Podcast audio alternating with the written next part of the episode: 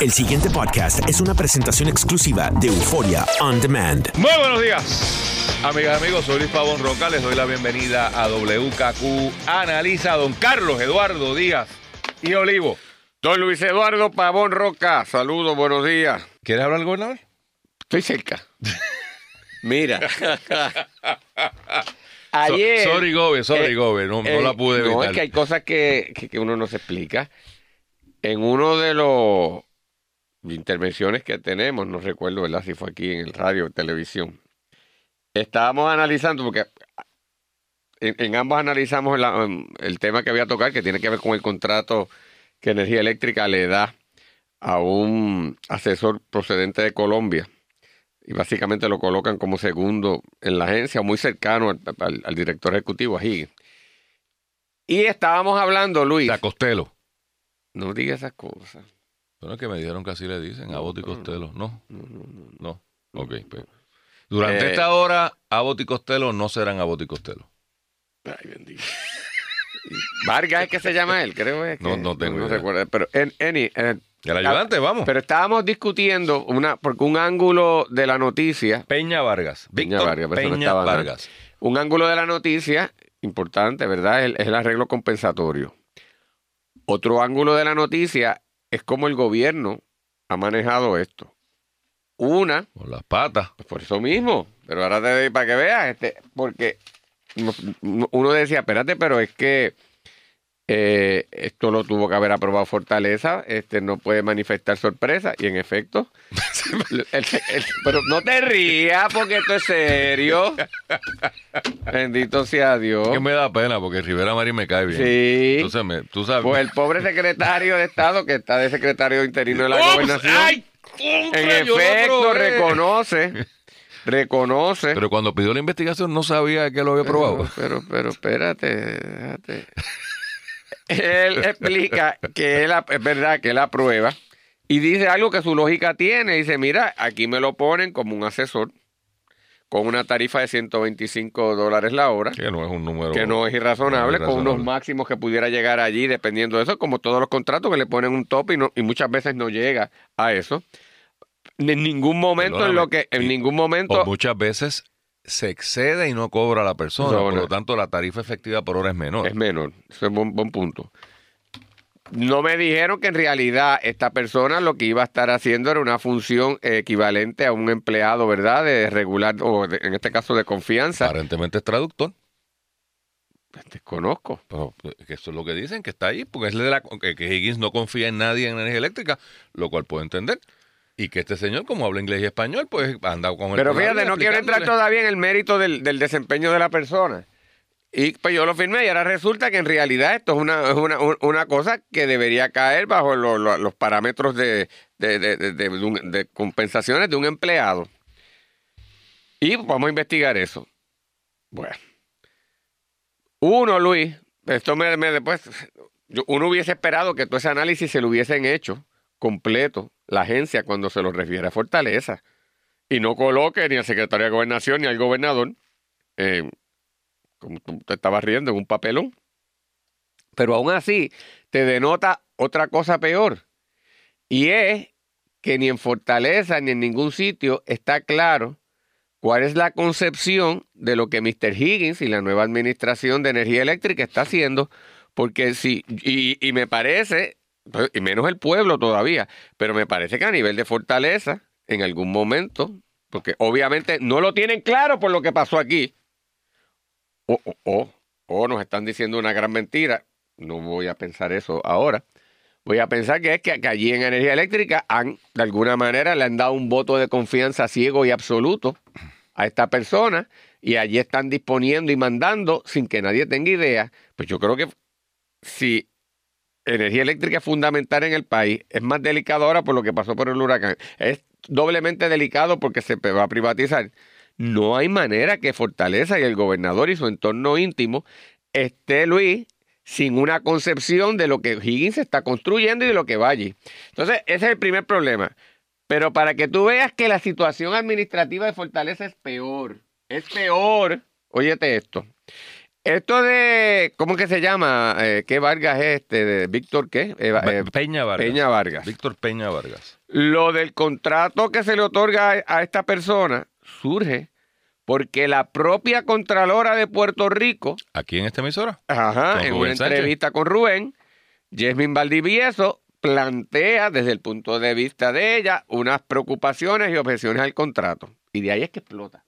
Pero fíjate esto, Y perdóname. pero, pero espérate, porque, porque esto es para que te des cuenta de lo, de lo de esto. Simultáneamente la Contralora anuncia, como parte de, de- de- de- de- de su análisis de energía eléctrica, que desde el punto de vista de Contraloría no hubo ningún tipo de irregularidad o no detectan ningún tipo de irregularidad con la contratación de Whitefish.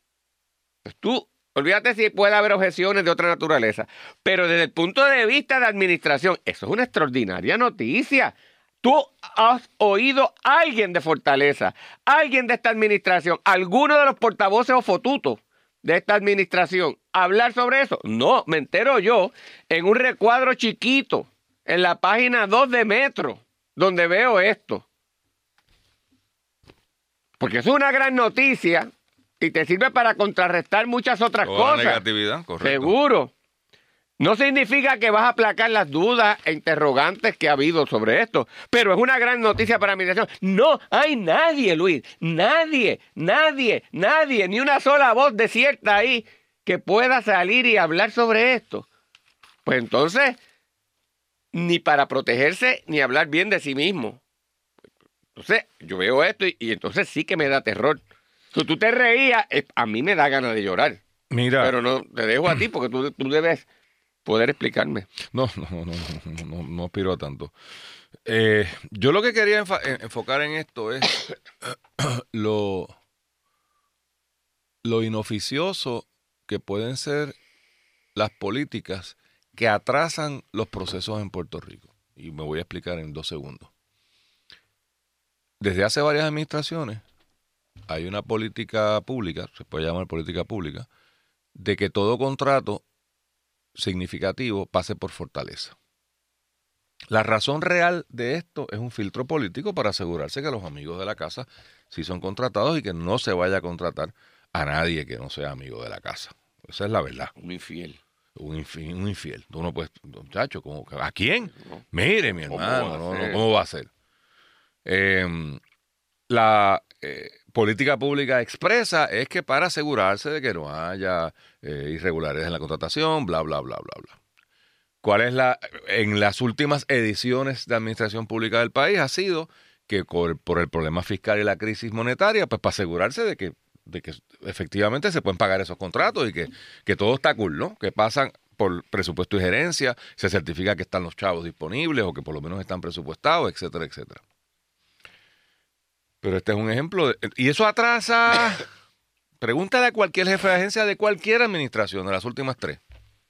Que entonces para tú bregar, porque aquí te zumban el contrato de Peña Pobre o Peña, ¿cómo se llama? Este, Vargas. Peña Vargas. Pobre no es. Por eso. Si lo era, dejó de serlo. Eh, de Peña Vargas está junto con los contratos de bendito de los terapistas del habla. Eso tienen a los pobres de jefes de agencia tratando de certificarme esto, certifi- y, el- y, y te voy a decir una cosa, es de locos, dependiendo quién esté en la Secretaría de la Gobernación, y yo he visto varios de ambos partidos. Las estivas de papeles allí es como si se fuera a acabar el mundo, es una locura. Porque, o sea, la gente habla de los contratistas del gobierno y piensan en los bufetes de abogados y en los bufetes de contabilidad. Hay, pero cientos de miles de contratos de todo tipo. Y aquí, mi amigo Rivera Marín confiesa de verdad cómo es que funciona esto. Y, y es- y es un chiste de mal gusto. Dice Rivera Marín. De nuevo, a quien distingo y, y me cae muy bien. Alegó que nunca vio el contrato como tal. O sea que la primera pregunta que hay que hacerse es ¿para qué le estamos, para qué estamos haciendo esta burocracia si el secretario de la gobernación, que es quien viene llamado a dar esa aprobación, no le llegue el contrato? Y yo, y yo no pretendo que el secretario sea el que lo vea personalmente, pero alguien de, de su staff tiene que ver eso y darle el visto bueno ¿verdad? para que él ejerza su juicio Pero entonces, si, pero si alguien de su staff ejerció ese juicio, ¿para qué hace falta el de ese- ¿Por por qué, por qué tenemos que ocupar esta hipocresía de que llegó? Pues si no, Porque pues, me imagino que el gobernador y querrá que los infieles, este y los demás, que ni uno, no haya ningún infiel y por lo tanto tiene que ser alguien de la más estricta este, pero si confianza no- del gobernador. no No, sé. voy a poner a otro que entonces me pase al, al, al infiel o al arriero por ahí. O sea, ¿no? ¿No, no, ¿no crees? No, es que yo creo que de- hay que desmontar estas. Mira, Rivera Marín, que es el que está a cargo de desmontar los, los, reglamentos y todo el. ¿Cómo que el dale tijera ese que tienen? Que Pero ojalá. con que Sila, ojalá- era, con Sila era peor porque Sila con el celo que tenía y la preocupación por lo que había pasado con las administraciones previa a corrupción, eh, eh, yo creo que ella cada coma la revisaba y entonces eso. sí que no salía nada. Por eso te digo. Entonces, pero entonces, de verdad que entonces, ya, él dice que no vio el contrato como tal. Y lo entiendo. Sí. Pero entonces, ¿para qué? ¿Por qué tener toda esta vaina montaje para poder decir, oh, tenemos. Pues, y aquí no funcionó. Y que su autorización se basó en una hoja de trámite. Una hoja de trámite. O sea, lo que en realidad la persona de confianza del gobernador vio fue una hoja de trámite.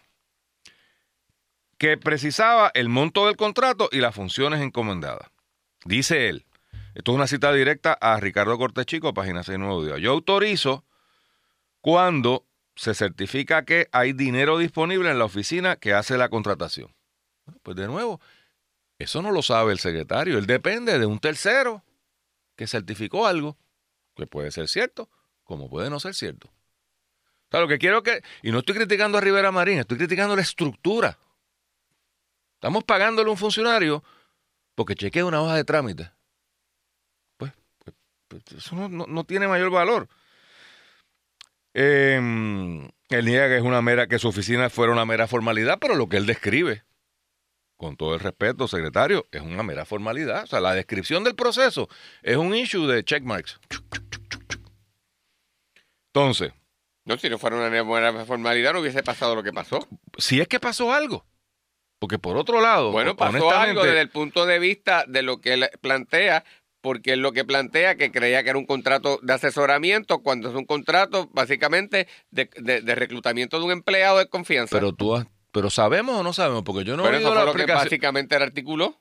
Correcto, pero es de nuevo a base de lo que le han dicho. ¿Tú has oído a Higgins defender el contrato? Pero es que Higgins no habla. Ah, es mudo. Yo no sé, este es el portavoz de él, yo creo. Pues por eso. Pues Pero, pero- pero ahí estuvo uno de los grandes problemas. El director ejecutivo ¿Qué de la autoridad No en un momento crítico no puede hablar. No existe yo, para y yo creo que propósito. no quiere hablar. Pero, Yo creo que el problema es ese. Su concepción de mundo, y hay que entenderlo. De nuevo, aquí todo el mundo quiere ser o amigo de los americanos o enemigo de los americanos y no los entienden. Este señor viene de un mundo donde el jefe de energía eléctrica no existe, mediáticamente hablando. Llame usted que me esté escuchando. Hágame un favor. Llame a la... Los que, no- los que nos oyen en Estados Unidos. Lo- pues, no, Ah, que, ya- eso, que- pero que eso. llame a alguien en Florida, en Texas, en Connecticut, en New Jersey, en Nueva York, en cualquiera de esos sitios. Llame a su primo pariente o doliente. No ahora a las 10. O usted mismo, si nos está oyendo allí. Y si usted no está viendo, ¿usted sabe cómo se llama el presidente de la corporación que le da energía eléctrica a su casa? Georgia Power, Florida Power, como se llame. ¿Usted sabe quién es esa persona? NPI. NPI. NPI. ¿De dónde viene Higgins? Pues de ese mundo. ¿Que, que yo voy a qué? Habla, no, pero espérate. sí, yo- ¿Pero ¿Para qué? ¿Para ¿Qué qué? es eso? O sea, eso- Es que yo estoy esto- aquí para trabajar. para trabajar. Si está trabajando o no, yo no lo estoy defendiendo. O sea, de nuevo, no me malinterpreten. Yo no estoy defendiendo a alguien, ni lo conozco y La- hasta mal me cae. La concepción de mundo. Pero es una concepción de mundo que hay que entender. ¿Ves? Le pasó a Bert, Bert, Bert, Bert, Bert González, era aquel fiscal federal que vino del norte de, de, de- Texas. de Texas, sí. y, y llegó aquí, había la prensa en el aeropuerto y sabía quién, quién llega aquí. ¿Usted? ¿Cómo que yo? Yo en, en seis años en Texas nunca atendí la prensa y aquí me están recibiendo en el aeropuerto. Es otro país, es otro planeta, es otra cultura. Mira, quiero citar a un profesor mío, porque le tengo gran aprecio. Y en este caso estoy, de acuerdo con él. Según Mario Negrón Portillo, ¿ah? ¿De qué te ríes? No sean malos. Eh, Mario fue profesor mío en el Colegio del Pilar. Así que No fue exitoso. lo que, lo que, en lo que pueda reconocerse como algo positivo, él aportó. Lo negativo es todo mío. Según Mario Negrón Portillo, experto en administración pública, estas contrataciones por sumas altas no fueran tan problemáticas, oigan esto, no fueran tan problemáticas si el trabajo o el liderato que ejerciesen esos funcionarios y asesores mejorara significativamente las operaciones en la entidad pública. Que yo creo que es donde deberíamos estar enfocados. A mí de verdad me preocupa muy poco si se gana 125 pesos la hora y, y qué es lo que hace. Que- la pregunta es esa, ¿qué es lo que hace? Y cómo falta parte, cómo esto encaja con toda una Con una concepción de, lo, a, de a donde se quiere llegar, llevar a la autoridad Entonces, y- cuando... y, de cómo eso beneficia al país. Por eso. Mr. Higgins lleva ya como dos meses aquí. Mr. Peña, no sé. La pregunta es, ¿qué cambios hay encaminados? Y lo que me aterra, Carlos, es que este señor Higgins, en una de sus pocas comparecencias públicas, contradice abiertamente 180 grados de diferencia en posición con la del gobernador de Puerto Rico en cuanto al el tema energético. Porque tú dices que... Porque se manifestó en 180 contra, porque el- esta administración dice tener como política pública la, el, el desarrollo de energías alternativas, solares, eh, han hablado de 20 proyectos y que quieren encaminar energía eléctrica en esa dirección, con lo cual yo creo que hay más o menos, un- hay, dos palabras que todo el mundo está más o menos manejando, microredes, o sea, reducir la red a muchos pedacitos que se interconectan, de suerte tal que si se escocota Ponce no tumbe fajarlo. Y yo creo que hay un consenso generalizado de que son, es una buena dirección eh, a seguir. Y segundo, que hay que aumentar la, la participación de fuentes alternas, con eso quiero decir que no sea petróleo o sus derivados como fuente energética. Este señor se paró en la legislatura y dijo que no. Pero en eso ha sido consistente con todos los directores ejecutivos que han habido, que lo que quieren Pero- es pero- mantener el kiosquito de generación pero- de electricidad de a través de la autoridad. Pero querido, Pero, o sea, perfecto. pero esa no es la política expresa de esta Ni administración. de las anteriores. Pero las anteriores perdieron las elecciones, ¿verdad? no, algunas sí, otras no. Pues, pero, pero estamos hablando de este. Este señor confiesa no haber leído el proyecto del plan para el plan, del plan, del plan, del para el plan. Entonces, Es que él no estaba aquí. y no me- puede haberlo pero leído. puede leer. Puede leer. Pero o sea, a eso, mí se me lo, contra- Luis, eso se lo llevó María. Ah, eso fue. Sí. O sea, tú pensarías, No, hombre, no. o sea, si yo voy a entrevistarme con Díaz Olivo Law Office, porque aspiro a trabajar en Díaz Olivo Los- Law Office, lo menos que yo voy a hacer es buscar el La background, y la filosofía de de, cuándo de se la fundó, y de la, so- la eh, a qué se dedica, qué clientes atiende, el socio principal, cuáles son sus intereses, le gusta jugar ajedrez, le gusta beber corona, le gusta beber medalla. O sea, tú, tú, tú conoces a tu futuro patrono, porque si me contratan, yo voy a ser parte de ese proyecto y debo representar lo mismo, ¿verdad? O sea, si, si, si yo eh, eh, odio los estadistas y yo me entero de que Díaz Law Office es el bufete estadista número uno, pues yo debería tomar eso en consideración. Entonces, a este señor me lo justifican, porque de nuevo, quien trae a este señor es el gobernador Carlos, y me lo trae diciéndome, este es el maracachimbo.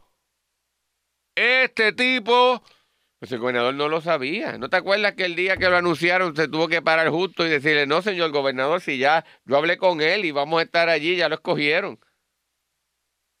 Es verdad. Eh, Vamos a la pues, pausa. que, eh, por eso te Tú digo, esto es una que- cosa tremenda. Tú me quitas. El pasado podcast fue una presentación exclusiva de Euphoria On Demand. Para escuchar otros episodios de este y otros podcasts, visítanos en euphoriaondemand.com.